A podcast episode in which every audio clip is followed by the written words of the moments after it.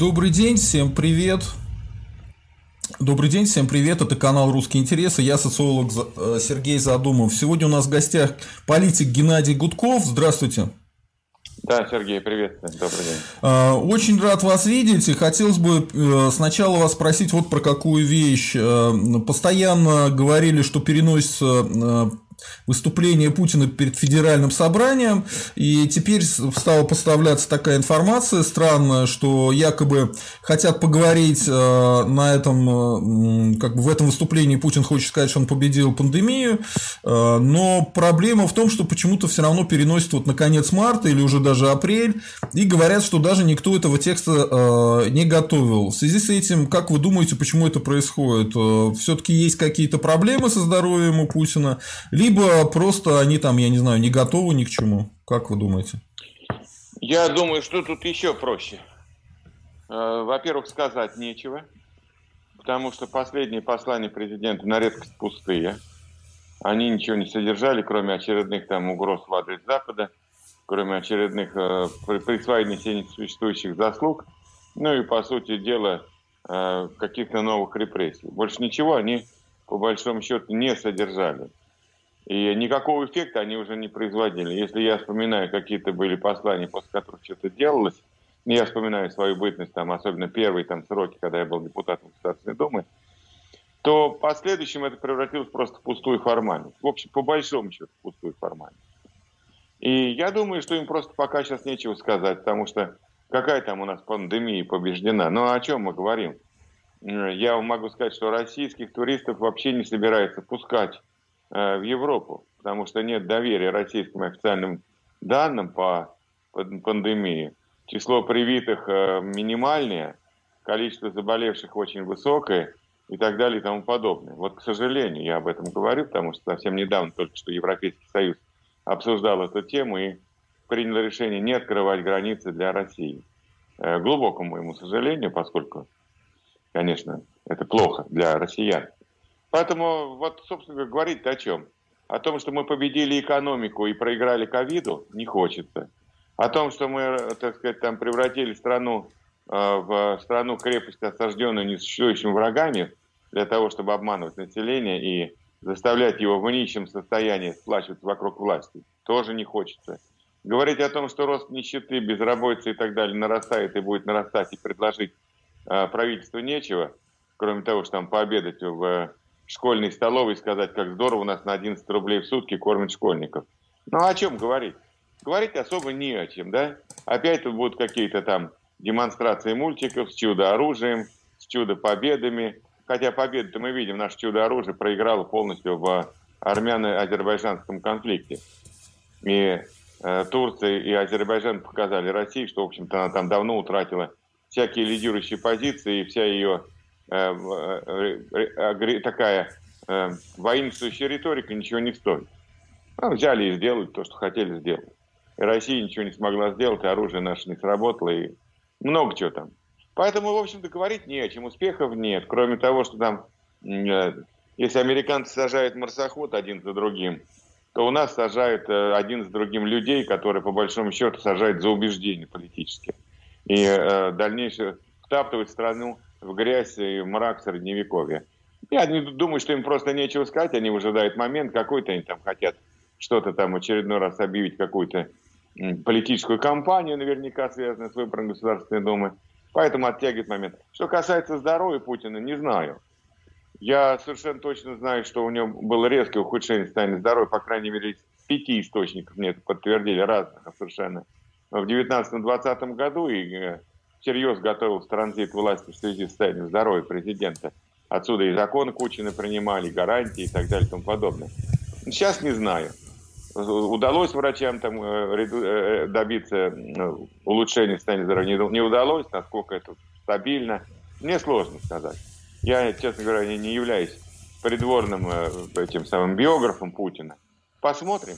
По крайней Все, мере, график, график его раб- работы резко снижен, интенсивность его работы резко снижена. С чем это связано? Ну, будем, будем, как говорится, посмотреть. А это никак не связано с э, Соловьем э, и то, что говорит Соловей? Или это у вас другие источники информации? У меня другие источники информации с точки зрения состояния здоровья вождя нашего. В кавычках, конечно. Угу. У меня были другие источники. Нет, мы, мы с Соловьем общаемся с Валерием Дмитриевичем, иногда разговариваем, там, обмениваемся новостями. Но я подчеркиваю, что у меня были свои источники, э, довольно, так сказать, близкие, э, тут, ну, вхожие туда, и, в общем-то, у них тоже было состояние э, крайней тревоги, потому что, понимаете, вот, когда там говоришь, какой-то инсайт, какая-то утечка, Угу.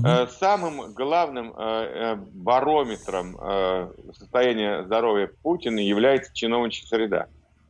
Она настолько чутко, настолько внимательно к этому относится, они внимательно следят за каждым шагом, за каждым чихом, за каждым, так сказать, в прямом смысле этого слова, а, президента Путина, потому что, как-то уже пошутили в, сети, если там с ним что случится, то двум миллионам чиновников нужно будет выплатить, выплачивать пенсии по потере кормильца. Вот. Ну вот, э, надо понимать, что каждый из них, который сейчас там при власти, у власти, рядом с властью, встроенный во власть, они с тревогой следят за любым состоянием изменения здоровья вождя. Поэтому скрыть эту информацию будет невозможно. Скрыть невозможно каждый чиновник, особенно чем ближе, тем они тревожнее себя чувствуют. И начинают об этом общаться с членами семьи, своими знакомыми, с домочадцами. Там. Эта информация течет как э, вода сквозь сито. Угу. А, вот смотрите, Навальный сейчас на зоне. Э, есть ли опасность его жизни и здоровью? Многие эксперты, э, в том числе у меня в программе, говорили, что он там в полной безопасности, потому что убить его – это взять на себя полную ответственность за его смерть. А, я пытался им возразить, сказать, что ну, они же пытались его отравить, как бы, да, и довольно так нагло себя ведут, и до сих пор э, никакого дела по его отравлению нет, хотя дело по оскорблению ветерана было, и его, собственно говоря, судили по этому делу Навального. Вот ваша оценка а насколько реалистичный подход, что он в безопасности э, на зоне? Ну, относительной безопасности. Потому что в любой момент что-то может произойти, к сожалению. Я очень хочу, чтобы Алексей Навальный вернулся из тюрьмы живым, здоровым и не пострадавшим. Но надо понимать, что реальные риски существуют. Сейчас эти риски минимизируются только общественным вниманием и позиции западных лидеров. Вот западные лидеры практически довольно жестко и неоднозначно говорят Путину, отпускай.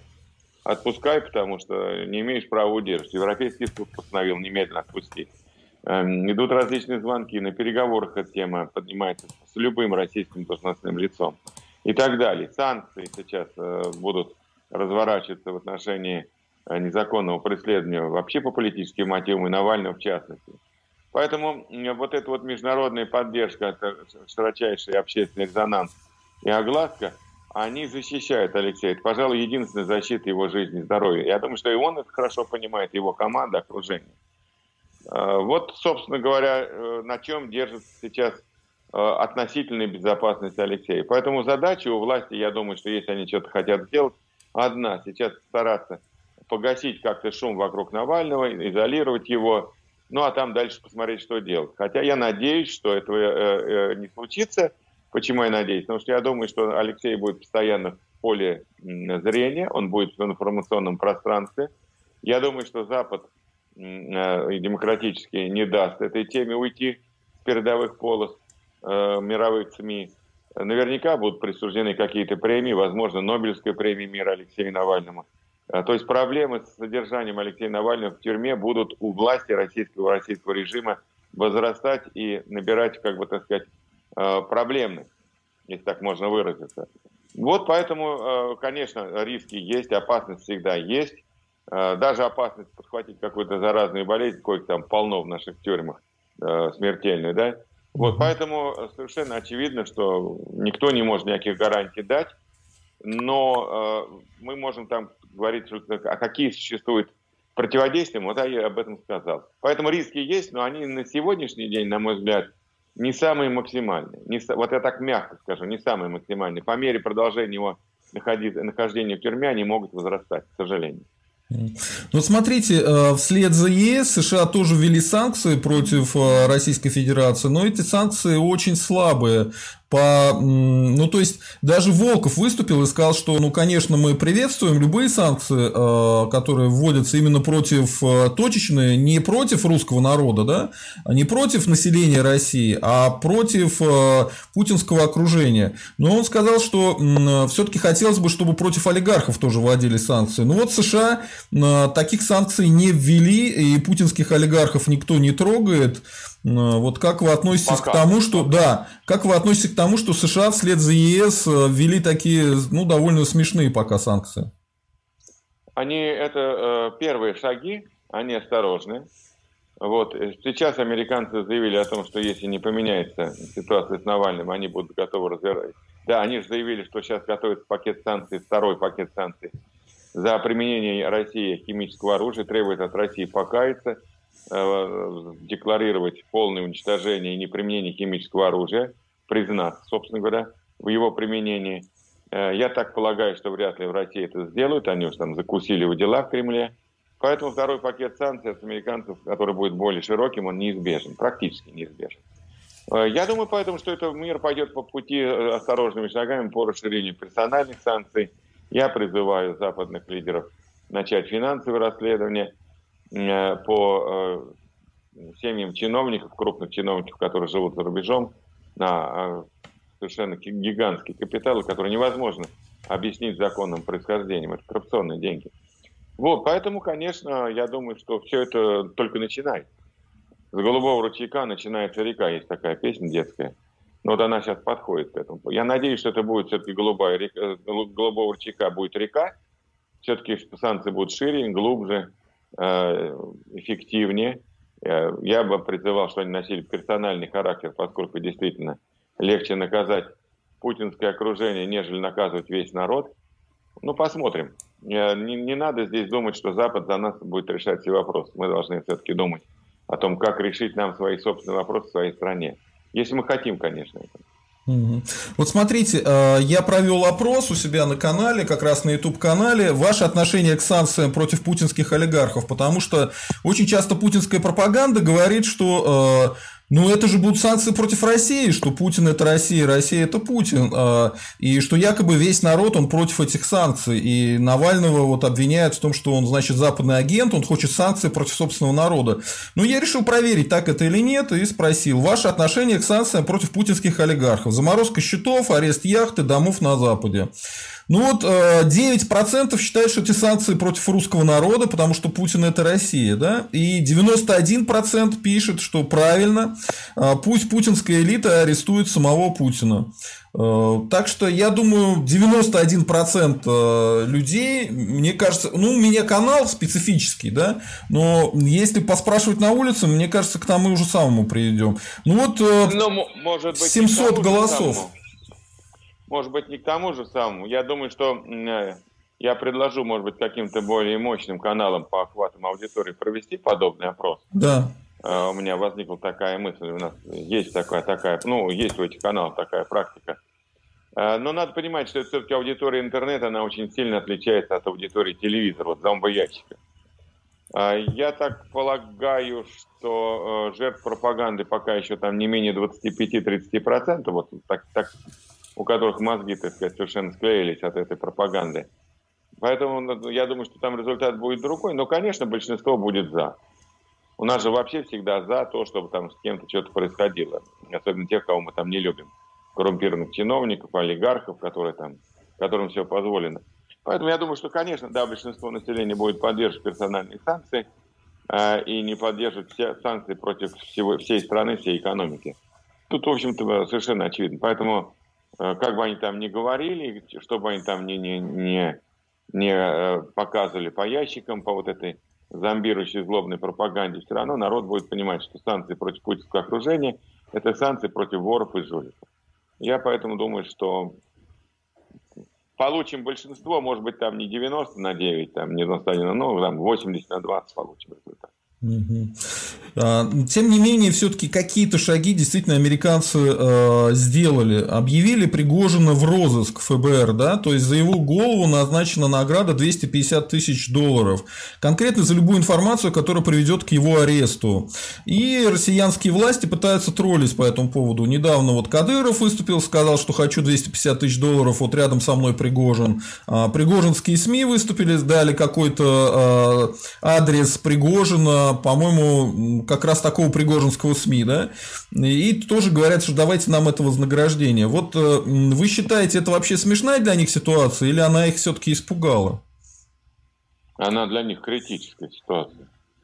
Просто, конечно, можно там сидеть э, внутри Кремля за тремя стенками и ерничать. Но попробуйте выйти за его пределы. Вот здесь уже появляются риски. Ну, то есть я имею в виду, условно говоря, Пригожин, наверное, может себя чувствовать в относительной безопасности в России, и, может быть, в Беларуси, то не уверен. А, а, а вот любая другая третья страна уже представляет для него большой риск и угрозу. Он же ведь э, ведет круг, э, эту самую военную милитаристскую вот эту международную деятельность, посылает туда всех своих этих э, вагнеровцев во все вооруженные точки, конфликты и так далее. И вот надо понимать, что в любой третьей стране влияние Соединенных Штатов Америки, как, как сверхдержава, как ведущая держава мира, оно огромно. Огромно. И там Кадыров может сколько угодно ерничать, говорит, что вот он тут сидит со мной, пьет со мной там чай, кофе, но эта информация не приводит к его аресту. Вот там она, где может реально привести к его аресту и выдаче, э, ему лучше не появляться. А это там 100, там из 200 стран, это там, грубо говоря, 180 стран, в которых есть, каждый, который есть силы, которые заинтересованы, эм, да, как бы так сказать, услужить э, американцам договориться с ними, выполнить, или там у них совпадают взгляды, или что-то еще. Поэтому я считаю, что эта угроза абсолютно серьезная. Это заявило крупнейшее, мощнейшее государство мира о таком, о таких действиях. И вот это вот совершенно абсолютно э, дебильная, извините, неуклюжая вот эта попытка, опять-таки, какой-то э, угрозы в отношении Ходорковской стороны Пригожин. Вот вы знаете, что Пригожин объявил, в свою очередь, 500 тысяч за то, кто там Э, арестует или там задержит или доставит ему Ходорковского, да? Угу. Надеюсь, слышали об этом. Вот. Но это говорит о том, что э, э, Пригожин никак не выйдет из этого бандитского ореола, в котором он живет. Потому что когда объявляет награду за голову, извините, вот так скажу, государство, это действие определено законом, конституцией, действиями государства самого как такового. Это не является криминальным. Это как раз действие по э, пресечению преступной деятельности какого-то там лица. А когда лицо частное объявляет награду за какую-то там э, личность, э, да, вот в частности Михаил Борисович Ходорковский, это абсолютно криминальный заказ за деньги. И вот здесь я думаю, что сейчас должна быть соответствующая оценка властей Великобритании, где живет, по-моему, Ходорковский в Лондоне. Да. Вот. Э, и я думаю, что должна быть соответствующая реакция властей Великобритании. Я бы рекомендовал, и Михаил Борисович тоже, э, не, не, не пропускать мимо ушей, там, не относиться несерьезно вот к этой угрозе совершенно криминального элемента. Мы знаем, что у него 9 лет отсидки было у Пригожина, и э, менталитет остался, мы видим по всем действиям его. Поэтому, наверное, надо властям Великобритании жестко дать отпор, что будет обеспечена безопасность Ходорковского, и не только его, от э, подобных бандитских заказов э, и заказов э, совершения криминального деяния. Я думаю, что это сейчас важно тоже показать, то, что западный мир не собирается пилюли эти проглатывать от криминальных, так сказать, там, деятелей России. Вот э, ситуация она такая. Потому что, ну, вы представляете, вы объявляете, а я там за голову такого-то даю 500 тысяч. А кто вы такой? Шпана питерская под подворотни, бывшая, да? Теперь вы заказы набрали денег, ограбили страну, теперь вы заказы делаете за эти деньги. Похищение организовываете, провоцируете. Вот это сейчас призывы к похищению там или к, к, к покушению там э, на жизнь, намерение покушения. Уже его надо привлекать. Уже надо привлекать. Как это? Вот я сейчас объявлю там за чью-то голову, я даю бабки. Скажет Гудков, ты что, с ума сошел? Ты уже бандит? Мы с тобой сейчас разберемся. И будут правы. Потому что никакое частное лицо никого заказывать, тем более публично, не имеет права, тут же немедленно надо арестовывать. Арестовывать. В любой стране за это надо арестовывать. В любой стране. Ну, если Пригожин при этом пьет чай там в Кремле с Кадыровым или там что-нибудь там пьют, это говорит о том, что само государство стало криминальным, само государство, по сути дела, представляет из себя организованную преступную группировку. И вот Пригожин это замечательно проиллюстрировал своим частным заказом в отношении Михаила Борисовича Ходорковского, где он заявил, что 500 тысяч долларов он платит выкуп, если Ходорковского доставит куда-то там в Россию. Ну вот, собственно говоря, еще одна ступенька, очередная ступенька деградации э, нашей политической власти, политического режима э, во главе с Путиным. У меня такой вопрос, а если американцы все-таки натолкнутся на а, путинский отказ с ними договариваться, я не знаю, по каким а, темам им интересно, но, допустим, если это случится, то кто из ближайшего окружения Путина может оказаться следующей целью после Пригожина, по вашему мнению? Ну, американцев был же составлен, по-моему, при Обаме или при Трампе, мне кажется, при Обаме, список э, на 250 или 300 персон. Я думаю, что вот такой же список им надо создать, включить туда 300 там, человек и начать э, финансовое расследование, и потом постепенно, поэтапно введение персональных санкций. Помните, был такой список, там и правительства члены были, и администрация президента, и руководители силовых ведомств, и судьи там, и многие-многие другие. А, ну, руководители, номенклатура. Я считаю, что вот по этому принципу и надо пойти решаться американцы сразу на большой список или не решаться. Я помню, какой эффект произвел разорвавшейся бомбы список Обамы, там, условно говоря. Они там настолько переплашились, они настолько там перепугались, настолько там у них глаза от э, страха вылезли. Там, вспомните, как он там, начали часть олигархов сдавать, продавать свои активы, чтобы вот у них не было того пакета, за который применяется санкции. Там Дерипаска побежал по всем судам, еще кто-то там побежал по всем судам, начали продавать пакеты акций, начали еще что-то шевелиться. Ну вот их страшно напугало вот это вот составление списка американцев. Потому что я все время говорю, повторяю, что российские чиновники, окружающие Путина, э, его команда, они живут только для того, чтобы э, наворовать денег э, и вывести свои семьи, которые бы воспользовались этими капиталами там, может быть, там десятки поколений. Вот они в этом видят главную цель, смысл своей жизни. С Россией они не связывают своего будущего. Ну да, они здесь временно живут в роскоши, временно живут в роскоши. Но семьи их даже этой роскошью не пользуются, они давно там за рубежом. Поэтому вот э, любые такие персональные санкции и ограничения, аресты активов их пугает больше всего. Их пугает даже больше, чем Владимир Владимирович Путин. Mm. Вот это надо понимать. Который там может, как, ну, вот, который там, как говорят, что э, считает, что никто не должен спрыгнуть с подводной лодки, уйти с подводной лодки. Ну вот э, на данный момент э, у Виксельберга были проблемы в Швейцарии со счетами, да, и у Дерипаски. Были, остались. остались. У, у Дерипаски остались, э, ну в смысле не, не, у Дерипаски у, сняли, у а у Виксельберга остались, да. Да, да, миллиард с лишним долларов или франков арестован на счетах и будет удерживаться там достаточно долгое время. И я не думаю, что эта проблема быстро разрешится. А может она и вообще никогда не разрешится. Угу. Ну, а кто все-таки вот Тимченко, Ротенберги, э, Ковалевы, Ковальчуки точнее? Ковальчуки. Кто из них э, ближе всего к таким санкциям? Да, они все близки. Они все близки. Если Запад решится применять меры против ближайшего окружения Путина, на кого он опирается, на его кошельки, на его э, финансовые опоры, структуры, им надо идти по этим фамилиям и не только по этим. Угу. Хорошо. А э... у, у, у Ротенберга вся семья за рубежом. Ковальчуков, половина семьи, там большая часть за рубежом. Тимченко, она никогда и не была здесь, собственно говоря. Да, там вообще финское гражданство у него, по-моему, изначально. Ну, даже дело не финское, швейцарское, по-моему, гражданство. Или там, ну, я не помню. Это не, не имеет сейчас принципиально никакого значения, у кого какое гражданство. Важно, что они не живут в России, и семьи давно э, вывезены за рубеж в безопасные места. Вот это надо понимать. Практически у всех. Я как-то был там давно в Кремле, и, вот э, захожу к одному руководителю, там мы что-то с ним поговорили, захожу к другому, третий мне предложил там рюмку коньяка, но это уже был там вечер. И у всех, э, ну, мы там, я не называю фамилии, никогда не назову, раз мне люди доверили. И каждый мне рассказывает про свою семью, про своих детей, как они там за рубежом учатся, как они там живут. Ну, я понимаю их по-человечески, да, что они там свою семью обезопасили, вывезли за рубеж, дали им денег. Но ведь э, надо понимать, что это люди составляли тогда а, опору режима и формировали определенную повестку политическую. Но семьи у них у всех там.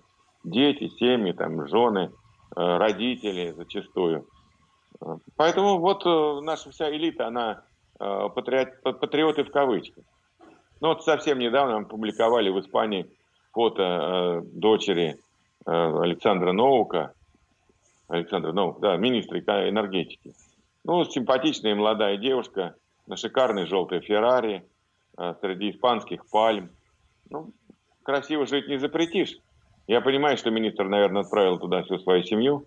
Песков отправил туда всю свою семью, по крайней мере, первую. Да я там не знаю насчет второй. Вот.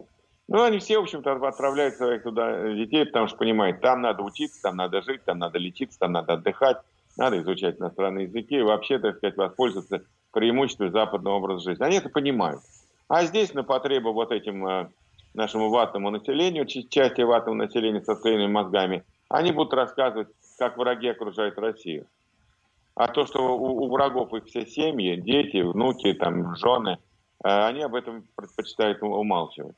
Они там все, деньги, капиталы, все там, все у врагов. А что так, вы так это с врагами-то э, ведете себя? Какие же они у вас враги, если у вас самый дорогой там у врагов? А здесь у вас в России, э, где вы, так сказать, патриоты и духовными скрепами задолбали всю страну уже, а у вас здесь ничего нет. Паспорт, э, костюмы, рубашки, так сказать, и там и э, офисные тупли. Больше ничего нет у вас. Ну и там водитель с машиной, с машинами там. Ну, живете в каком-то там дворце. Ну и там челядь вас обслужит. А семьи-то давно уже там. Ну, приезжает к вам на праздники. Или вы там иногда к ними украдкой ездите, чтобы вас там не засняли за рубежом. Ну, так же они живут. Они живут так. Пора всем понимать. Ну вот смотрите, ну получается, э, ну Запад полностью контролирует э, окружение Путина, так почему же они его не трогают? И вообще, вот как может быть механизм такой, чтобы, э, ну допустим, они начнут арестовывать чита олигархов, и те выйдут из-под контроля и постараются Путина слить каким-то образом, так это по мысли? Ну, вы, мы с вами не можем до конца понять вот этот вопрос, почему. Ну, во-первых, потому что они, я с ними много раз разговаривал на тему. Они говорят, ну, во-первых, сын за отца не отвечает, грубо говоря, да? Угу.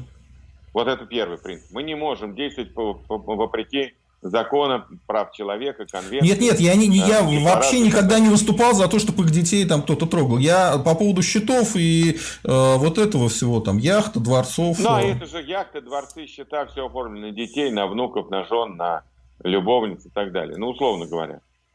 А это же не напрямую принадлежит э, чиновникам, министрам. Там. Вот если у него там дочь на Феррари растекает по Испании, но надо понимать, что это не принадлежит ему ни Феррари, ни вилла в Испании, ничего там, да? Ну, на дочери, каким образом они там провели, оформили. И поэтому первый принцип э, Запад говорит, сын за отца не отвечает. Ну, условно говоря, я так условно говорю, потому что там не только сын. То есть мы не можем применить какие-то меры репрессивные в отношении людей, которые, в общем формально не нарушают закон. Это, конечно, лукавое объяснение, потому что начиная копать, откуда появились сотни миллионов долларов, и ты докопаешься до воровства банального. Как с актом Магнитского начали копать и выяснили, что там куча людей задействована на выводе денег из-за рубежа, принадлежащих российской политической элите. Вот, поэтому, конечно, надо копать. Второй вопрос, они, э, э, э, у них же там тоже огромные, э, лучшие адвокаты их защищают, права и интересы. И эти адвокаты используют все преимущества судебного правосудия э, в, на Западе. Там не так-то просто все это сделать. Там должны серьезные быть основания, серьезные документации, серьезные. То есть так просто так не, не сделаешь. Запад уважает законы. Закон у них превыше политической целесообразности. Если у нас закон давно, так сказать, превращен в тряпку, э, так сказать, там, э, об которой вытирают ноги, то у них э, закон э, выше политической целесообразности и самый главный закон. Это наши могут все что угодно делать по беззаконию, по беспределу. У нас слово по беспределу ключевое. Оно уже вошло в гражданский оборот. Слово пришло из лагерей, из блатного мира, по беспределу. А мы его с вами употребляем как слово, которое нам с детства уже знакомо и понятно. Это э, составляет словарь нормального цивилизованного человека по беспределу действуют. А так на Западе так не могут.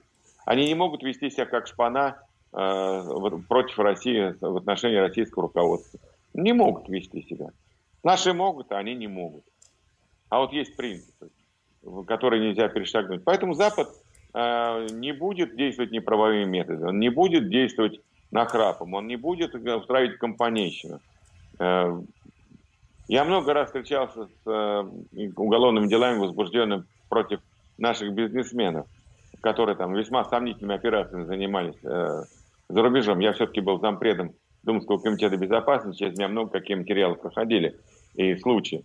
Так я вам могу сказать, что годами тянутся эти процессы, при этом наши бизнесмены спокойно там ездят, спокойно там э, совершают, делают свои дела, не, не, там э, редкие аресты, крайне редкие, в очень мягких условиях. Потому что у них закон такой, потому что у них ко всем такое отношение. И они там не, э, вот, в горячах и попыхах ничего не делают. То есть у них нет, вот они не могут запустить кампанию по э, там массовую кампанию по давлению на семьи чиновников. Не могут, потому что закон им не позволяет страны. Вот, поэтому они, если делают это, то должны быть железобетонные основания, должны быть, э, извиняюсь выражение, информация из России детальная, глубокая, проверенная. Тут много работы на самом деле. Mm-hmm. Поэтому Запад э, действует в рамках того правового поля, которое они создали. Mm-hmm. Ну окей, просто я себе это представляю так, как, э, допустим, по списку Магнитского они могут пройтись и взять по подозрению в коррупции заморозить счета и попросить людей доказать, что у них деньги получены могут. честным путем. И как раз на годы могут, затянется могут. объяснение а, в обратную сторону, доказать, что ты не верблюд. Могут могут, но для того, чтобы они это сделали, им нужно принять законодательный акт, включить э, людей в список, там, условный список Магнитского, и только тогда они смогут задать им вопросы. Вот, угу. Потому что, ну, если, нет, ну, на самом деле, конечно, они могут активизировать этот вопрос и этот процесс э, в рамках э, борьбы, э, декларации международной по отмыванию денег и борьбы с коррупцией. Там более простая процедура, если у тебя есть э, капиталы, которые не совпадают с твоими доходами, или как-то они там криво ввезены или криво легализованы, тут можно начать расследование. Почему они этого не делают? Ну, наверное, пока еще не хотят окончательно портить отношения или окончательно ликвидировать, разрывать отношения с Россией. Потому что понятно, что истерическая реакция российского руководства, она э, не заставляет себя долго ждать. Там тоже Кремль прекрасно понимает, что это ахиллесова пята режима, э, в этом смысле они уязвимы, и поэтому любые попытки вот э, персональных санкций, они встречают штыки, э, начинают там запугивать мир радиоактивным пеплом, там всеми прочими э, ужасами. Тоже есть сопротивление, тоже Запад обязан учитывать э, степень отмороженности российского руководства, которое держит руку на красной кнопке. Тоже надо учитывать. Так это можно сделать так, как они делают. Они же очень медленно делают, да. Они э, варят лягушку на медленном огне в России. То есть не сразу всех арестовали, убили, а медленно одного, второго, третьего. Ну, так могут и на Западе начать делать. И тогда они будет до конца непонятно. Да. Они так и делают. Они так и делают медленно. Вот там, смотрите, сколько длится да, трибунал, там, вернее, судебный процесс по ЮКУСу сколько длится судебный процесс по Боингу сбитому, сколько там длится судебный, длился судебный процесс по Скрипалям, сколько там длится судебный процесс по различным преступлениям за рубежом и так далее. То есть, смотрите, это ну, идет процесс, он идет медленно. Вот они, собственно говоря, я все время говорю, что вот, э, кольца удава, да, вот я несколько, я написал пару статей, они были довольно популярны про кольца удава. Я когда был маленьким, э, думал, что удав просто раздавливает своими мышцами жертву. Оказывается, нет, он ее душит часами. Потихонечку, по миллиметру, по сантиметру э, сокращает, так сказать, э, вот эту вот возможность дышать своей жертве. Вот, собственно говоря, Запад примерно так же и действует, как удав. Он потихонечку, потихонечку, потихонечку, потихонечку, а потом уже становится тяжело дышать, а потом невозможно. Ну, будем надеяться, что санкции, они, ну, они не решат проблемы политические в России, но они помогут их обострить. Угу. Вот это надо понимать, что санкции сами по себе не меняют власть в России, но они создают некие предпосылки. А дальше уже дело за российским народом. Хочет он жить э, в Северной Корее на территории большой, на территории одной седьмой части суши, не хочет. Способен он бороться с свободой, не способен. Готов он терпеть дальше, не готов. Это уже дело российского народа, что делать. Угу. Э, завтра 5 марта. 5 марта 1953 года умер Сталин. Очень многие коммунисты сейчас э, хотят, значит, пойти завтра принести ему гвоздичку. Но э, дайте, пожалуйста, вашу оценку личности этого палача русского народа. Ну, оценка, она очень простая, она дана всем миром. Сегодня мир разделен на, как бы так сказать, не цивилизованную часть и не цивилизованную. Если э, люди э, поклоняются Гитлеру Сталину, с ними вообще уже перестают разговаривать. Уже, уже нет никаких споров, нет никаких дискуссий, они бессмысленны. То есть, если ты несешь моги на могилу Сталина или Гитлера, не дай бог, там, э, гвоздичку в день рождения или в день смерти, э, ты отморозок. Просто безнравственный человек. Если этого не делаешь, осуждаешь этих палачей, и в частности Сталина. Сталин это самый большой палач русского народа, российского народа, советского народа. Сталин это организатор геноцида. Сталин человек, который э, войну, э, э, Вторую мировую войну превратил в войну. 42 миллиона потерь, но все содрогаются от этого. Э, Великобритания, например, воевала с Гитлером на два года дольше. Она начала с 1939 года, закончила, как и все, в 1945. Потери Британии меньше 1 миллиона, там 600, по-моему, 60 или 650 тысяч что они берегли свой э, народ, они берегли своих военных, они берегли свое гражданское население. А наши просто как скот гнали бойцов, офицеров на, на танки, на доты, на там плохо вооруженных и так далее. Не жалели. Русская баба еще нарожает, это же известное выражение, приписываемое Жукову, которого там называли на фронте мясником. Куда он там приезжал, все эти наступления, огромной крови, огромных нереальных, абсолютно мифи, так запредельно запредельных для понимания э, жертв совершались эти действия военные. Сталин развязал самые страшные репрессии в стране. Ну, я просто, ну, даже вот, э, я не беру сейчас голодоморы. 9 миллионов жертв первый голодомор. Полтора, 1,7 миллиона жертв второй голодомор 46-47 года. Когда ему предлагали продовольственную помощь из-за рубежа, он отказался. Вот два голодомора унесли там больше 10 миллионов жизней переселение народа, при которых погибало от 20 до 30 процентов переселяемых. Переселены там сотни, многие сотни тысяч людей, сотни тысяч, миллионы, раскулачены и так далее. В общем, если все, 2 миллиона погибло людей в ГУЛАГах из-за нечеловеческих условий обращения и содержания. То есть на Сталин, Сталин он, если бы всю эту кровь слить, там можно было утопить все это сталинское политбюро, э, со всеми его подельниками. Поэтому э, хуже человека для российской истории не существует. Не существует. Это самый кровавый палач, это самый упырь, самый, так сказать, э, отвратительный лидер и деятель всех времен э, в Российской Федерации. И в мире он самый главный палач. Он угробил жизни больше, чем любой другой там фашист или захватчик. И те люди, которые завтра понесут ему венки и цветы, это люди вообще недостойны уважения. К сожалению, я так говорю. Потому что, знаете, вот хватит нам этих полутонов. Кто сталинист, недостоин, э, вот вам человек, который там недостоин внимания, недостоин уважения, недостоин общения. Это не люди. Это э, э, либо э, манипуляторы, э, бессовестные и наглые, нечестные, либо люди со теми, с мозгами, вот, которые способны новые гулаги организовать, новые репрессии, новые жертвы. Я не знаю, что нужно нашему народу, просто почитать, что творил Сталин. Я сегодня прочитал две статьи там, по сталинскому режиму, по детским лагерям, что творили с детьми, и прочитал статью про расстрелы во Львове. Ну, вот достаточно несколько таких статей прочитать, чтобы понять, а, что из себя представлял сталинский режим. Прочитать, что происходило с народами, которых переселяли почитать, что происходило в ГУЛАГах, как там с людьми обращались, сколько там народу погибало. У меня в нашей семье есть свой счет к Сталину, мы его ненав... я его ненавидел всегда с детства, и мое отношение к этому мерзкому, э, мерзкой отвратительной фигуре, этому палачу не изменилось. Оно только стало более осмысленным и жестким. Большое спасибо. 90 а, лет Горбачеву исполнилось, да? Он на 80 его лет а, а, праздновалось в Британии широко, там был концерт большой. Он пообещал, что доживет до 90. Ну вот он сдержал свое обещание, он дожил до 90. И при нем, собственно говоря, произошел распад СССР. И сейчас, когда есть явная угроза распада Российской Федерации, может быть, имеет смысл обсудить его личность Горбачева? А, имеет, имеет смысл обсудить, потому что многие не понимают э, значение личности Горбачева. Но, во-первых, я скажу, что мы с ним знакомы, и неплохо знакомы, многократно общались.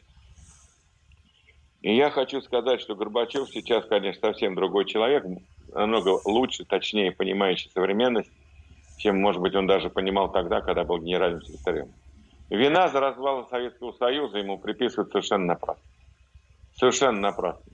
Вина за развал Советского Союза, и вообще даже не Советского Союза, а вина за развал Российской империи, вот в том виде, в каком у нас считалось в советское время, лежит полностью на том политбюро, на, на Сталине, на Ленине, на Хрущеве, на Брежневе, вот на всех этих э, людях, которые по большому счету э, создавали, э, гробили страну, создавали предпосылки для ее уничтожения.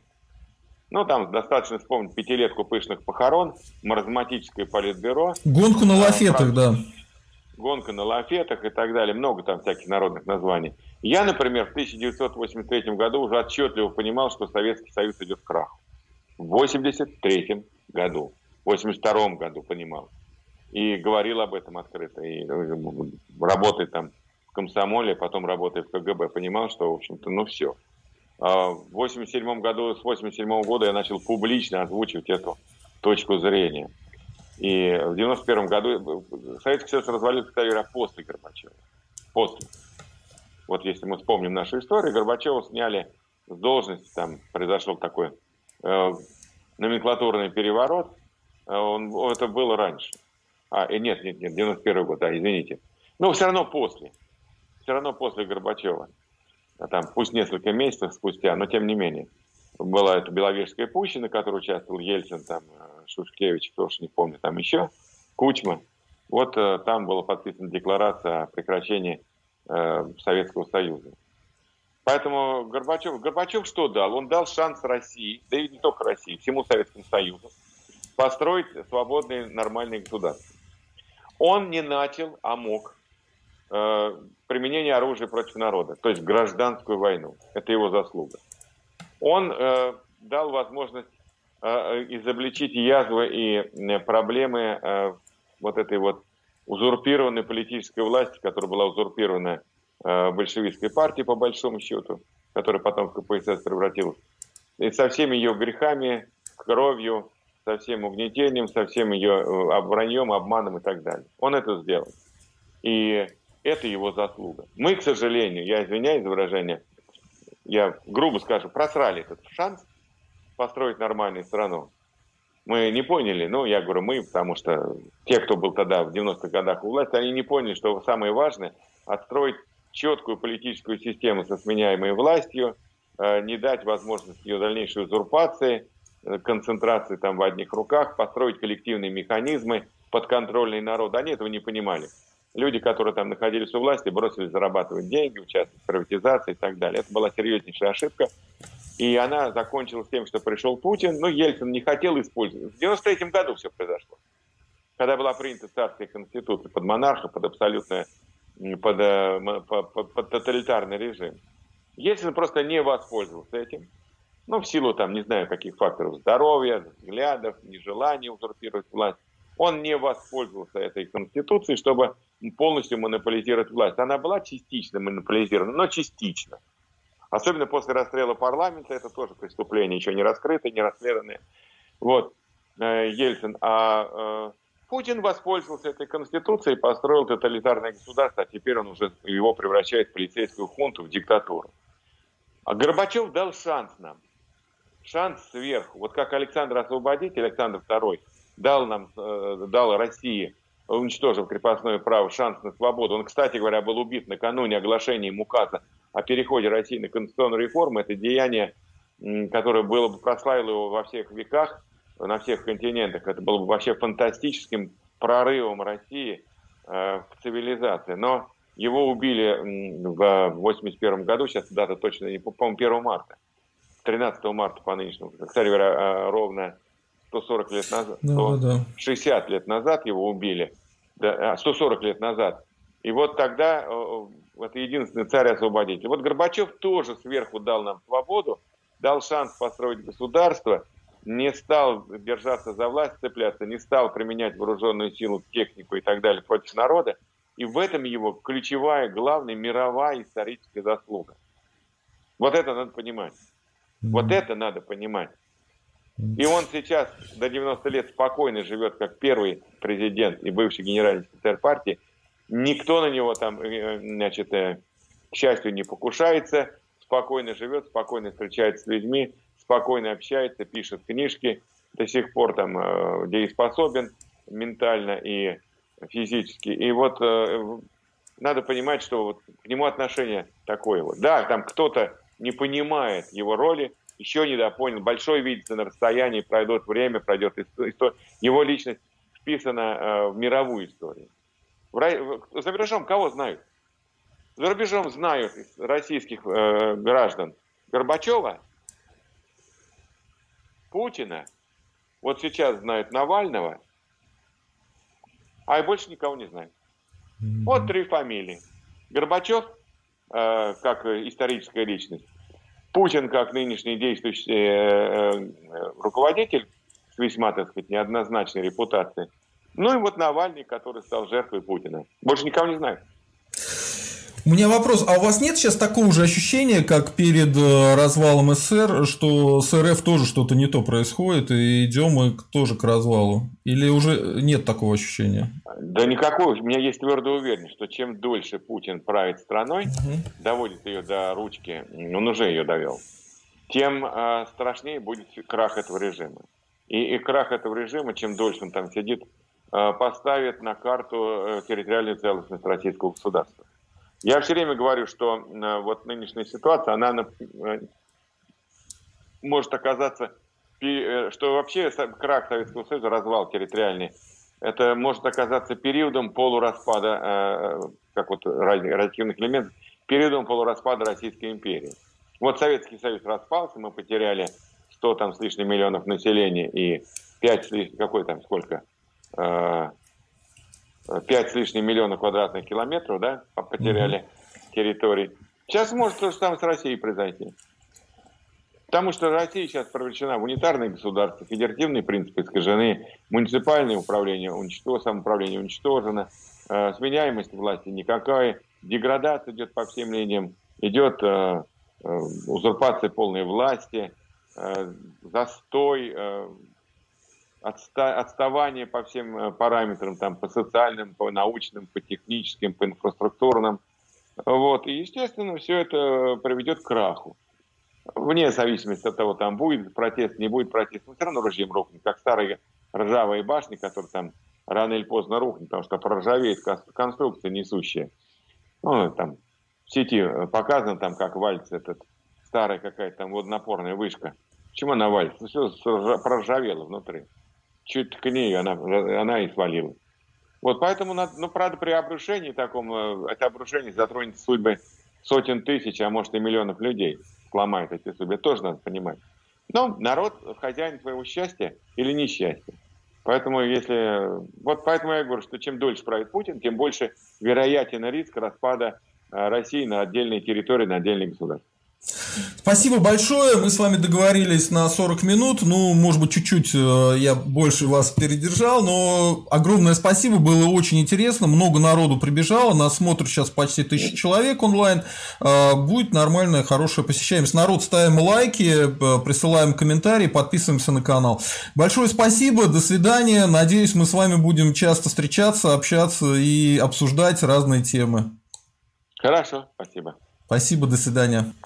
Да. Ну, отлично, народ. Э, было вообще жестко, интересно, классно. Э, я вот сейчас только уберу подпись Геннадия Гудков, потому что я-то не Геннадий Гудков. Вот. И будем постепенно сворачиваться. Скорее всего, завтра будет стрим с Михайловым и будет стрим с Александром Верещагиным. Поговорим про реституцию. Возможно ли возвращение к законам собственности Российской империи. Приходите, будет интересно, будет классно. А, спасибо всем, кто нас смотрел, спасибо всем, кто оставлял комментарии. Не забываем подписываться на канал, ставить лайки, присылать донаты. Вот наверху есть а, для донатов это биткоин, внизу для донатов это счет. И а, есть вот ссылка, можно с других платежных систем прислать на вот russianinterest.com. Спасибо вам за то, что нас смотрели. Спасибо Геннадию Гудкову. Будем его постоянно приглашать, потому что жжет он не по-детски. Всем спасибо, всем счастливо, слава России, э, русские вперед. Пока.